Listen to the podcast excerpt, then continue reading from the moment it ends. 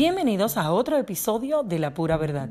En esta ocasión hablaremos sobre la regla de oro para las relaciones interpersonales.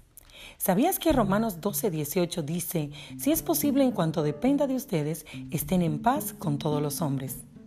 Y lo primero que quiero compartir es, en cuanto dependa de usted. Aquí señala algo importante, y es que usted tiene una cuota de responsabilidad para que esto pueda ser posible. ¿Qué actitud tomas ante una situación conflictiva con otra persona?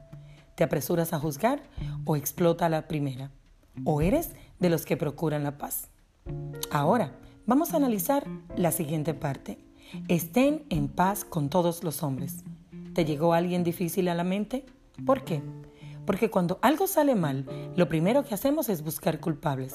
Pero esta cita nos da un sabio consejo para mantener las buenas relaciones interpersonales, porque sí se puede.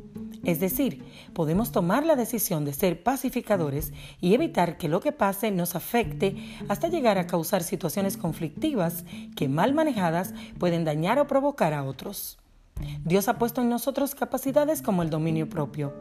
Vamos a usarlo más a menudo. Es mejor respirar bien profundo y contar hasta 10 mientras el cólera baja. Recuerda, pacificadores. No es fácil, pero si te lo propones, lo lograrás. Aunque debemos hacer todo lo posible para estar en paz con todos, no siempre será así porque también depende de las actitudes y reacciones de los demás.